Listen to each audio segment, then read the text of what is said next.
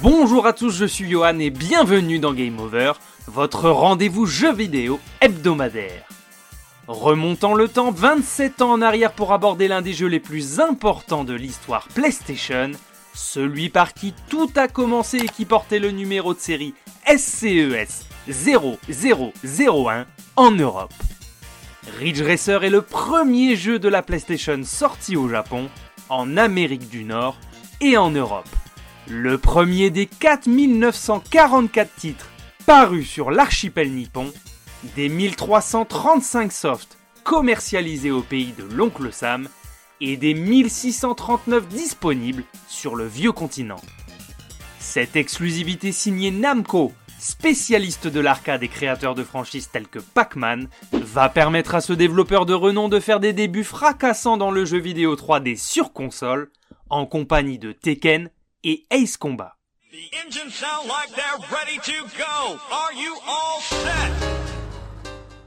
Avant de débuter, n'oubliez pas que vous pouvez vous abonner, liker et commenter ce contenu si ça vous a plu. Sans aucun doute, Ridge Racer a contribué au succès du lancement de la PlayStation. En décembre 1994, soit un an après sa sortie sur la borne d'arcade tournant sur le système 22, le titre fait office de véritable démo technique grâce à laquelle tout le monde sort gagnant. Sony qui mise tout sur la 3D avec sa machine dispose là de sa première killer app. Namco est ravi de pouvoir snober la 16 bits de Nintendo tout en exerçant une forte concurrence à Sega en arcade. Malgré son seul environnement de course divisé en trois circuits distincts, le titre fait l'unanimité à l'époque et impressionne. La difficulté du jeu est répartie sur trois portions de route supplémentaires, donnant lieu à une course plus relevée et la possibilité de rouler toujours plus vite. Pur produit issu de l'arcade, Ridge Racer vous met face à 12 concurrents et un système de checkpoint pour une conduite tout en drift qui constitue l'ADN de la série. Le titre ne propose ni championnat, ni time attack, mais vous récompense d'un mode reverse et d'une cinquième voiture en plus des 4 de base disponibles. 8 véhicules supplémentaires peuvent être débloqués à l'écran de chargement du jeu, je vous laisse deviner comment. Si ce contenu famélique pouvait passer en 1994-95, on peut toutefois regretter l'absence d'un mode 2 joueurs en local ou via le câble Link de la console. En guise de consolation, les plus acharnés pouvaient se mesurer à leurs potes en sauvegardant leur meilleur temps sur leur carte mémoire qui était compatible, mais pas indispensable. Laissez-moi à présent vous poser ma traditionnelle question. Avez-vous connu la PlayStation lors de sa sortie en France en septembre 1995 Quel a été votre tout premier jeu? Je vous laisse le soin de me le dire en commentaire. Époustouflante face aux 16 bits et ce qui se faisait en arcade à l'époque, la 3D et la sensation de vitesse étaient absolument saisissants dès le premier coup d'œil.